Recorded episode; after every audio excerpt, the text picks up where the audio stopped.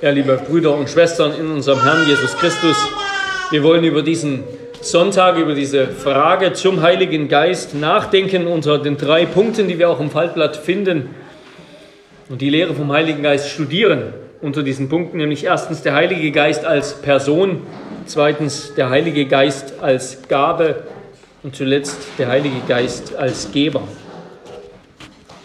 Erstens also der Heilige Geist als Person. Der ist, so heißt es über den Heiligen Geist im Katechismus, der ist gleich ewiger Gott mit dem Vater und dem Sohn. Womit wird diese Aussage begründet, dass der Heilige Geist in gleicher Weise der eine Gott ist wie der Vater und der Sohn? Ja, zum einen wird in der Schrift über den Heiligen Geist als Gott gesprochen. Ja, so sagt in Apostelgeschichte 5, Vers 4 bis 5 diese Stelle über Ananias und Sapphira. Da spricht der Apostel oder sagt der Apostel Petrus, dass die beiden nicht nur Menschen belogen haben, sondern in erster Linie den Heiligen Geist. Und im gleichen Atemzug sagt er dann, dass sie Gott belogen haben. Sie haben den Heiligen Geist belogen, sie haben Gott belogen. Hier wird der Heilige Geist Gott genannt. Und der Apostel Paulus zum Beispiel spricht im ersten Korintherbrief, 1. Korintherbrief Kapitel 3, Vers 16 und dann Kapitel 6, Vers 19, zuerst darüber, dass die Kirche, dass die Gemeinde der Tempel Gottes ist. Und dann nennt er die Gemeinde dann auch den Tempel des Heiligen Geistes. Der Heilige Geist wird also Gott genannt.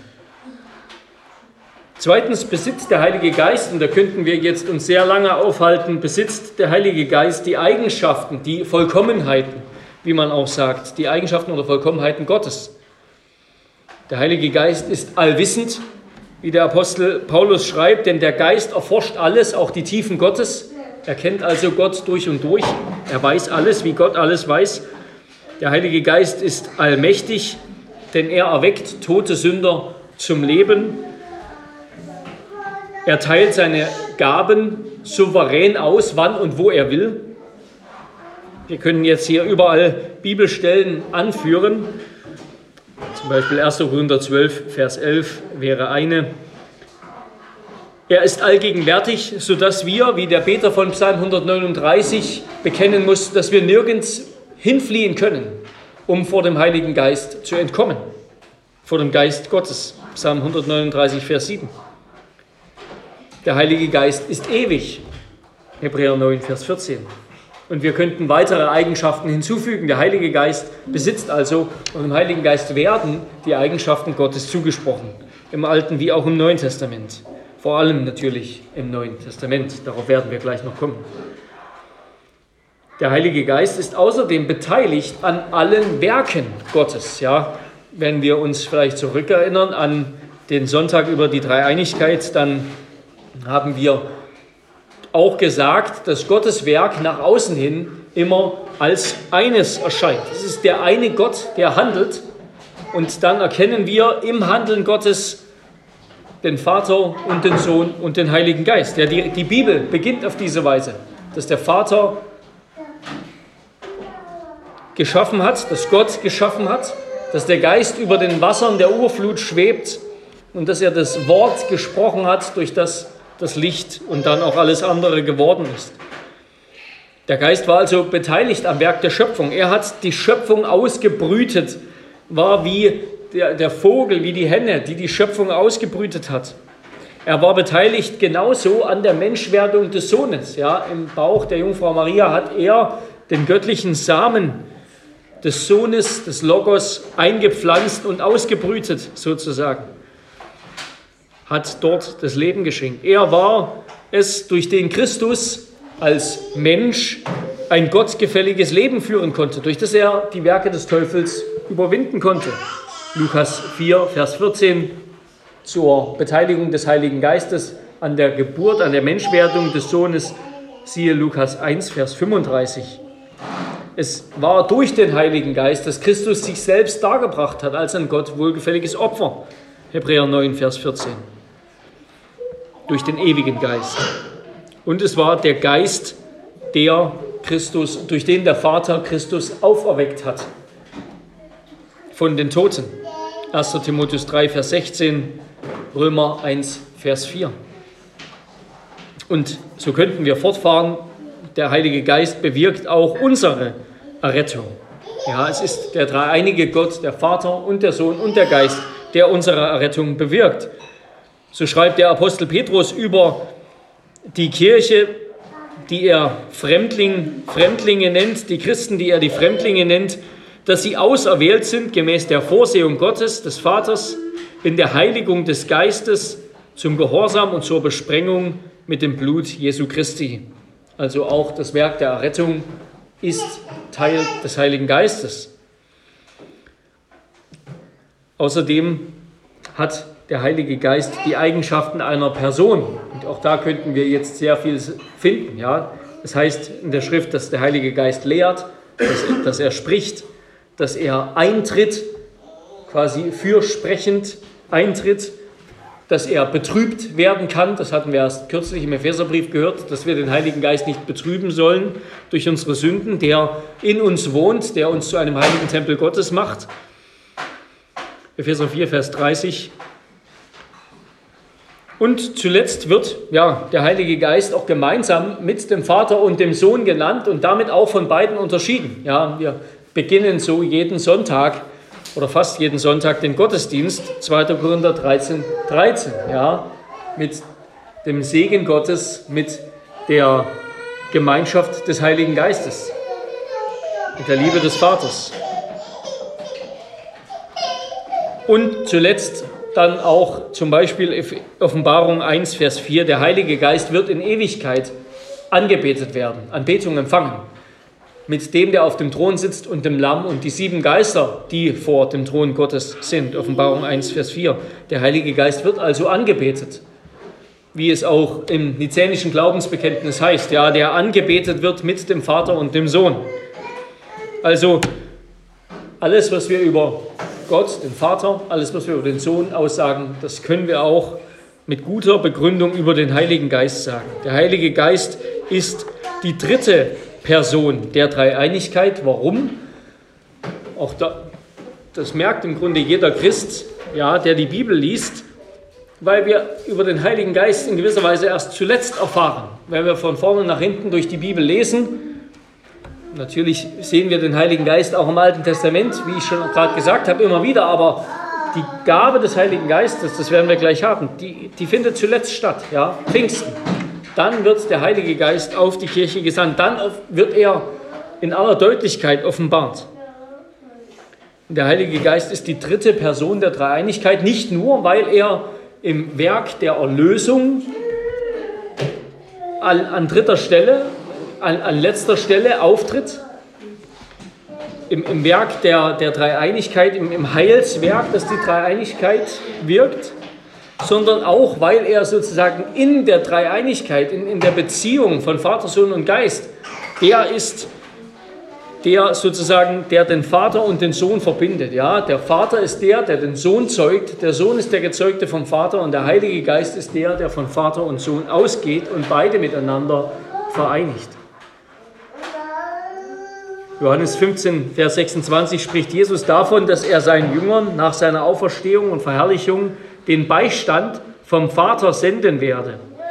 Der Geist der Wahrheit, der vom Vater ausgeht, den wird der Sohn senden. Und der eben kommt, um uns vom Sohn Zeugnis zu geben. Also der Geist ist sowohl in der, in der wesensmäßigen, in der Dreieinigkeit Gottes, ihrem Wesen nach, die dritte Person. Und er ist auch in der Offenbarung zum Heil die dritte Person der Dreieinigkeit. Aber natürlich ist er gleich, er ist gleich ewiger, gleich der eine wahre, lebendige Gott. So viel also zum Heiligen Geist als Person der Dreieinigkeit. Damit komme ich schon zum zweiten Punkt, der Heilige Geist als Gabe. Der Heilige Geist als Gabe. Vom Heiligen Geist, da ist in der Theologie oder in der Dogmatik eigentlich immer die Rede, wenn es um die Zueignung des Heils geht. Ja? Also wenn es darum geht, dass das, was Christus vollbracht hat, uns zugeeignet wird. Ja? Ähm, das beides müssen wir unterscheiden. Das eine ist das, was Christus vollbracht hat, sein Opfer, seine Auferstehung, sein Gehorsam, all das. Das andere ist dann unsere Rechtfertigung, unsere Heiligung, unsere Adoption.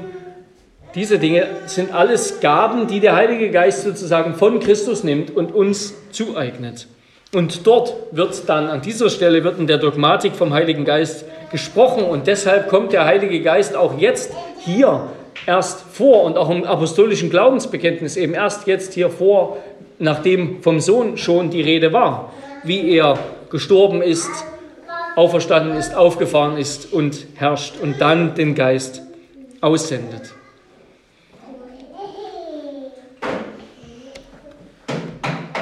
Vom Heiligen Geist ist also immer die Rede, wenn es um die Zueignung der Erlösung geht. Ja, Christus würde uns mit seinem ganzen Verdienst fremd bleiben, wenn derselbe nicht durch das verborgene Wirken des Heiligen Geistes in unseren Herzen wohnte. Wenn Christus also nicht durch das verborgene Wirken des Heiligen Geistes in unseren Herzen wohnte. Oder wir ihm einverleibt würden, wie Zweige dem Weinstock oder Ölbaum. Oder wenn wir Christus nicht anzögen, so schreibt Eduard Böhl. Also nur durch den Geist haben wir Christus. Nur durch den Geist. Und da, wo der Geist ist, da ist Christus mit seinem ganzen Werk. Das heißt, das Werk des Heiligen Geistes besteht darin, auf Christus hinzuweisen. Ja? Christus als den, der vom Vater kam um dem Vater durch seinen stellvertretenden Gehorsam zu gefallen und sein Volk durch eben diesen Gehorsam zu erlösen. Das Werk des Geistes besteht also darin, Christus zu verherrlichen.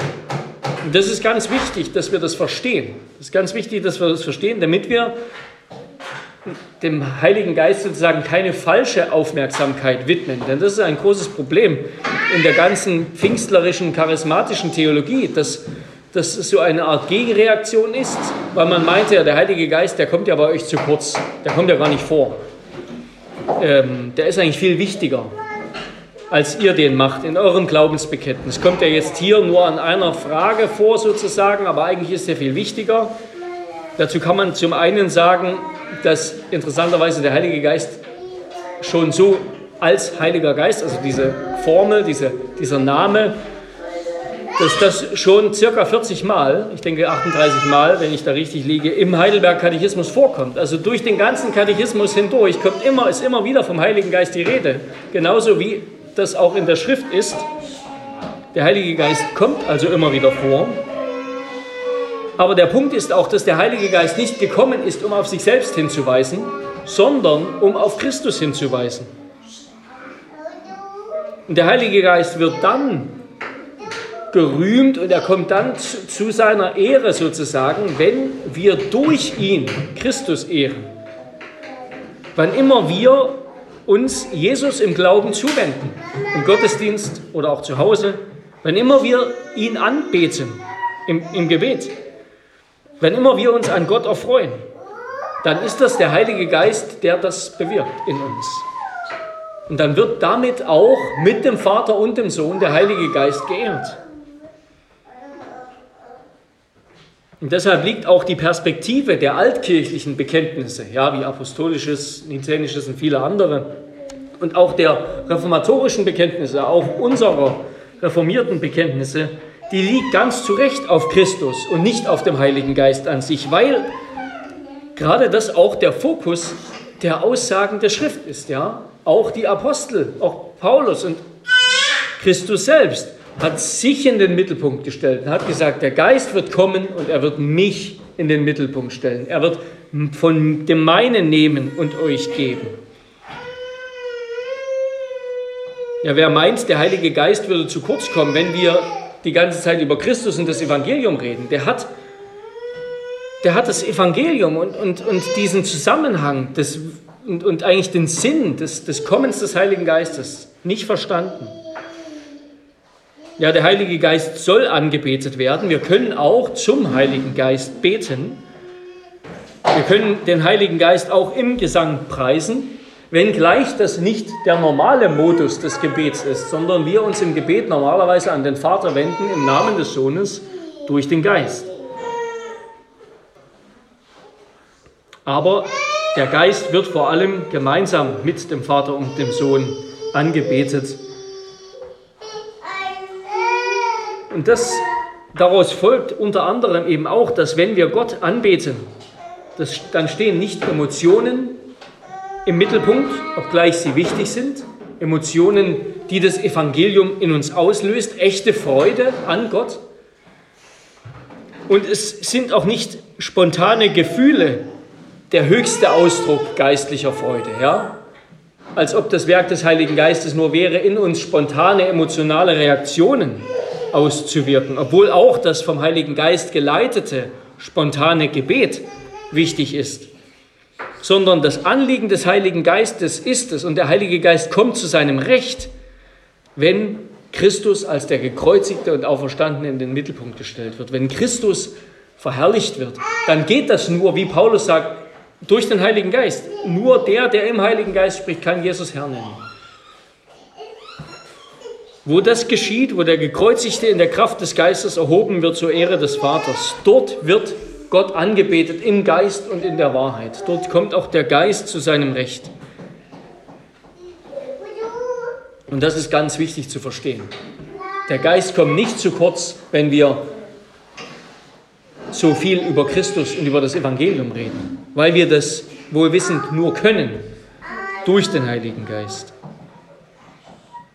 Und damit wir das können, hat uns Christus seinen Heiligen Geist gesandt, nachdem er gestorben ist, auferstanden ist und aufgefahren ist, hat er den Heiligen Geist als Gabe auf seine Kirche gesandt. Und das ist es, was zu Pfingsten geschehen ist.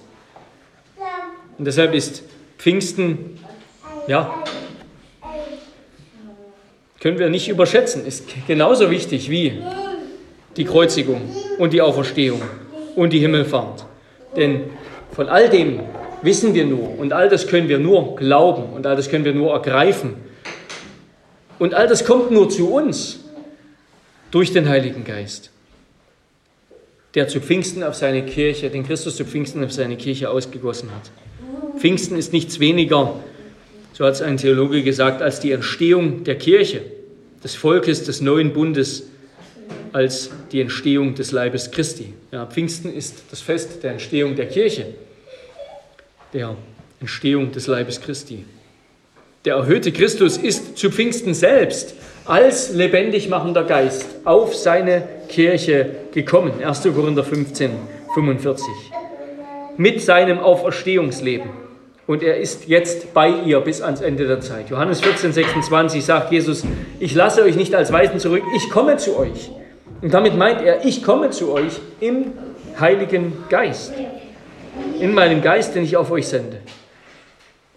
Und deshalb ist Pfingsten auch nicht ein Ereignis, das wir irgendwie ständig wiederholen müssten. Ja, es gibt regelmäßig irgendwelche Pfingstfeste und Pfingstfreizeiten und was nicht alles. Und da bekommt man immer mal wieder das Gefühl, wenn man das so liest, ja, wir müssen jetzt ein neues Pfingsten schaffen. Nein, das, das müssen wir nicht und das können wir auch nicht. Das ist absolut unnötig. Pfingsten ist ein einmaliges heilsgeschichtliches Ereignis, genauso einmalig wie die Menschwerdung Jesu, sein Kreuzestod, seine Auferstehung, seine Himmelfahrt. Das kann nicht wiederholt werden. Und deshalb, und, und in dem Zusammenhang können wir dann auch nicht die Erfahrungen, die die Kirche zu Pfingsten gemacht hat, als der Heilige Geist kam, wir können diese Erfahrung nicht einfach eins zu eins auf heute übertragen. Der Heilige Geist ist jetzt seit Pfingsten gegenwärtig in der Kirche. Er ist gegenwärtig hier unter uns im Gottesdienst, wenn wir Christus anrufen, wenn wir glauben, wenn wir beten, wenn wir singen. Dann kann das nur dann echt sein und von Herzen kommen und uns wirklich verändern, wenn es durch den Heiligen Geist geschieht, der in souveräner Gnade und Macht regiert. Und die Gabe des Geistes die Christus seiner Kirche schenkt, die ist eine Anfangsgabe, die ist ein, ein Vorgeschmack, könnten wir sagen, eine Anzahlung, oder Paulus nennt sie auch ein Unterpfand, ein Unterpfand auf das neue Leben, auf den Himmel, auf die Fülle, die Christus bringen wird, wenn er dann leibhaftig wiederkommt. Und bis dahin bleibt uns diese Gabe des Heiligen Geistes erhalten.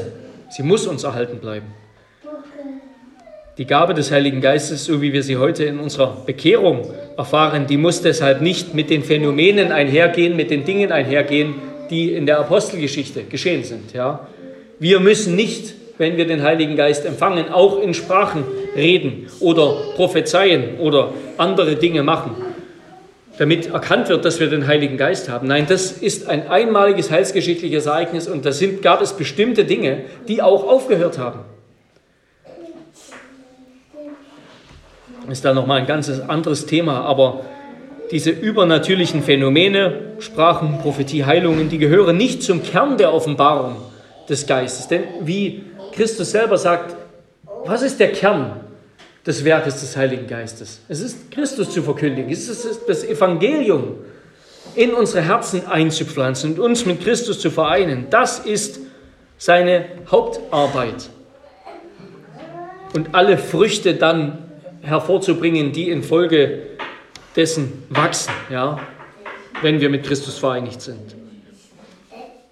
Die Einheit mit Christus und alles, was daraus hervorkommt sprießt oder hervorkommt, das ist das eigentliche Werk des Geistes. Und deshalb können wir sagen, das christliche Leben in seiner Fülle, alles, in allen möglichen Erfahrungen und Dingen und Gebeten, in dem Wunsch, in dem Wollen und Vollbringen der Heiligung, das christliche Leben in seiner Fülle ist ein charismatisches Leben, ein vom Heiligen Geist beherrschtes und durchwirktes Leben. Die Kirche als Ganzes ist eine charismatische Bewegung. Und nicht nur, wenn sie bestimmte Dinge tut, bestimmte Gaben besitzt oder zeigt. Und deshalb fordert eben Paulus auch auf, wie wir das letzte Woche gehört haben. Berauscht euch nicht mit Wein, was Ausschweifung ist, sondern werdet erfüllt im Geist. Ja? Lebt jetzt im Heiligen Geist dieser Atmosphäre der neuen, der kommenden, der neuen, der kommenden Schöpfung. Das ist ein dauerhafter Prozess. Lebt zunehmend, werdet immer mehr erfüllt im Heiligen Geist. Der Geist ist uns gegeben, damit wir aus seiner Fülle schöpfen. Und wir sollen uns davor hüten, ihn zu betrüben, indem wir in Sünde fortfahren und wir sollen ihn auch nicht dämpfen. 1. Thessalonicher 5,19. Wir sollen die Verkündigung des Wortes heißt das. Wir sollen die Predigt seines Wortes, die Predigt von Christus nicht dämpfen. Wenn wir das dämpfen durch Irrlehre oder durch Unglauben, dann dämpfen wir auch den Heiligen Geist. Und es ist deshalb auch die, die Aufgabe der Ältesten, eben die Kirche zu bewahren vor Irrlehre, damit der Heilige Geist nicht gedämpft wird. Und damit komme ich zum letzten Punkt, zum dritten Punkt, der Heilige Geist als Geber. Oder wir können auch sagen, die Gaben des Heiligen Geistes. Ja, der Heilige Geist, der als eine einmalige Gabe der Kirche geschenkt ist und der uns als einmalige Gabe geschenkt wird, der bringt viele Gaben mit sich. Ja, und diese Gaben, die sind dann in verschiedenem Maß, in individuellem Maß gegeben, um bestimmte Funktionen des Leibes Christi zu erfüllen oder im Leib Christi zu erfüllen. Der Heilige Geist, der verteilt Gaben, ja, je nach dem Maßstab seiner souveränen Gnade an verschiedene Personen in verschiedener Stärke, wie Paulus in Römer 12, Vers 6 schreibt, wir aber haben verschiedene Gnadengaben gemäß der uns verliehenen Gnade. Und dann zählt er Gaben auf und sagt, doch es ist derselbe Gott, der alles in allen wirkt. Der Geist schenkt und schüttet verschiedene Gaben aus.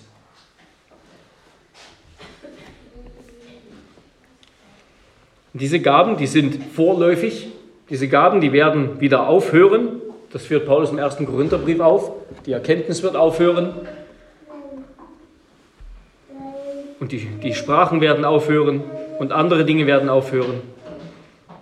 Und die Liebe wird bleiben als die höchste Gabe, als die göttliche Gabe, als das, was Gott selbst ist und tut.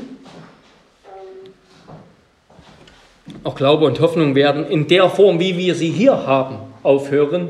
Und wir werden dann in der neuen Schöpfung eine ganz neue Art von Erkenntnis Gottes haben, eine vollkommene Art.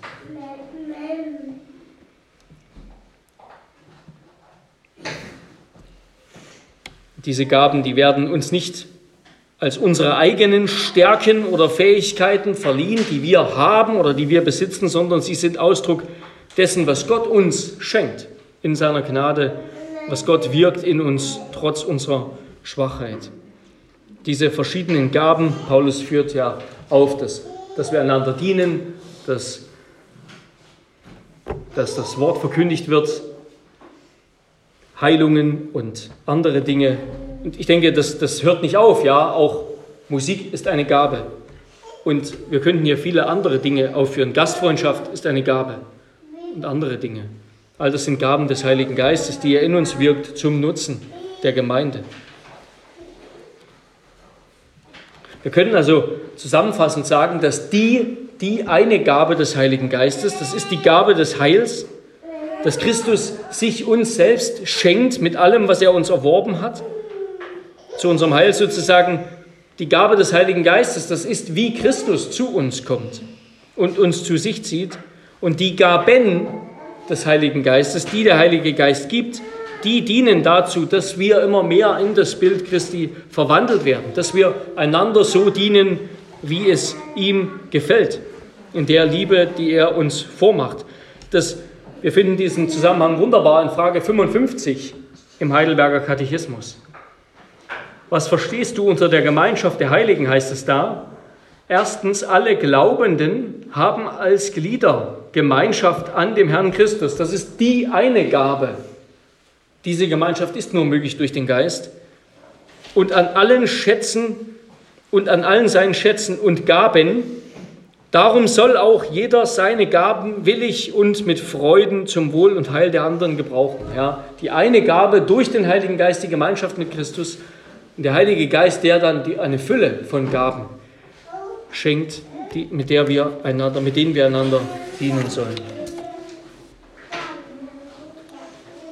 Und damit will ich abschließen mit dem ersten Petrusbrief, Kapitel 4, Vers 10 und 11, da schreibt Petrus, dient einander, jeder mit der Gnadengabe, die er empfangen hat, als gute Haushalter der mannigfaltigen Gnade Gottes. Wenn jemand redet, so rede er es als Aussprüche Gottes. Wenn jemand dient, so tue er es aus der Kraft, die Gott darreicht, damit in allem Gott verherrlicht wird durch Jesus Christus. Hier in diesem, in diesem Abschnitt ist eigentlich alles drin. Jeder soll einander dienen mit der Gnadengabe, die er empfangen hat, nämlich vom Heiligen Geist, souverän, unterschiedlich an die Glieder der Gemeinde, an die Glieder des Leibes Christi ausgeteilt. Alle Gaben sind wertvoll. Alle Gaben sind vom Heiligen Geist. Wir sollen einander dienen als mit den Gaben, die wir empfangen haben, als gute Haushalter der mannigfaltigen Gnade Gottes. Das heißt, alle Gaben, die Gott geschenkt hat, sind Ausdruck der Gnade Gottes.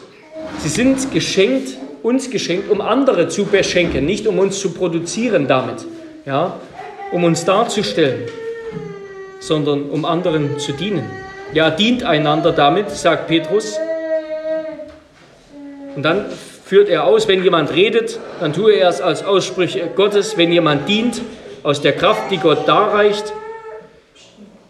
Also wir könnten hier sagen, Petrus unterscheidet Wortgaben und Dienstgaben oder und Tatgaben, Wortgaben und Tatgaben. Er führt hier keine Liste aus, keine ausführliche Liste.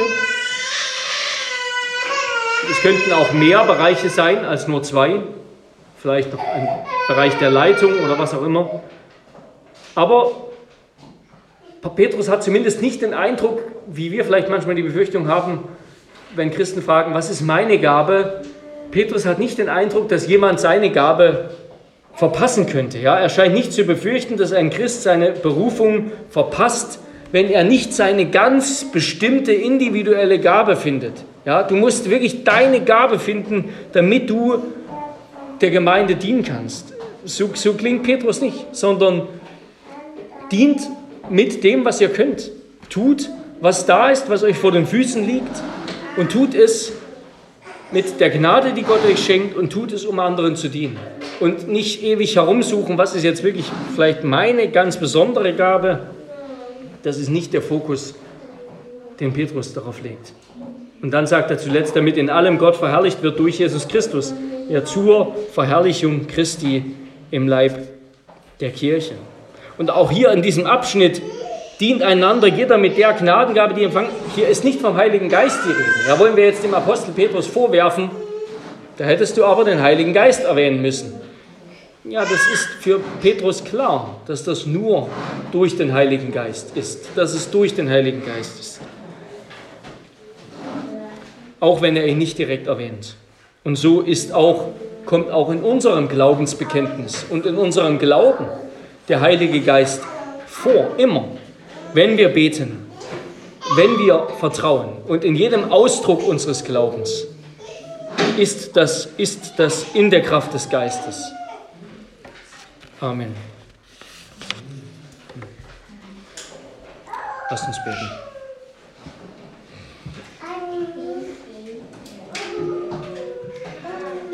Herr Jesus Christus, wir, wir loben und preisen dich und Herr, wir erheben dich. Im Glauben erblicken wir dich, auch wenn wir dich nie mit unseren Augen gesehen haben. Wir sehnen uns danach, dass wir dich mit unseren Augen sehen. Wir sehnen uns danach, dass du kommst und dass du dich erweist in deiner ganzen Herrlichkeit und Fülle. Ja, und jetzt ist es im Glauben in dem Vertrauen auf dein Wort und auf das Werk deines Geistes, das wir erfahren haben, als du uns vom Tod zum Leben gebracht hast, als du in uns die Erkenntnis, ja, das Wissen, die, die feste Gewissheit erweckt hast, dass du der Schöpfer bist, dass diese ganze Erde und dass wir da sind zu deiner Ehre. Und all das hast du durch deinen Heiligen Geist getan. Und noch viel mehr tust du durch deinen Geist. Ja, so, so preisen wir dich, Herr Jesus Christus, und den Vater und deinen Geist. Ja, wir, wir vermögen dich nur durch den Heiligen Geist zu preisen.